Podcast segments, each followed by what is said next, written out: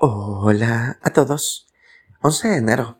Y gracias a nuestro devocional Alimento para el Alma, hoy podrán escuchar Buscar Bien. Lectura devocional sugerida Jeremías capítulo 29, verso 13. Nos dice este verso, y me buscaréis y me hallaréis, porque me buscaréis de todo vuestro corazón. Las personas hoy nos sentimos más autosuficientes que nunca.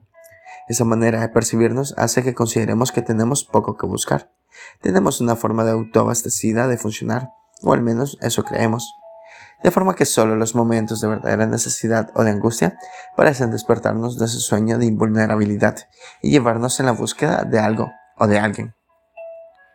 Una de las quejas del hombre y la mujer modernos cuando llega a ese punto, sin embargo, es que no encuentran nada.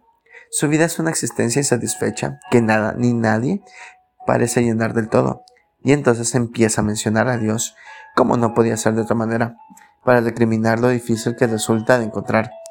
Es, a nuestros ojos necios, como si se escondiera. Sin embargo, nuestro texto de la Biblia hoy pone el énfasis en otro lugar para recordarnos cuál es el punto de partida si queremos encontrar a Dios, buscarle y hacerlo de todo corazón.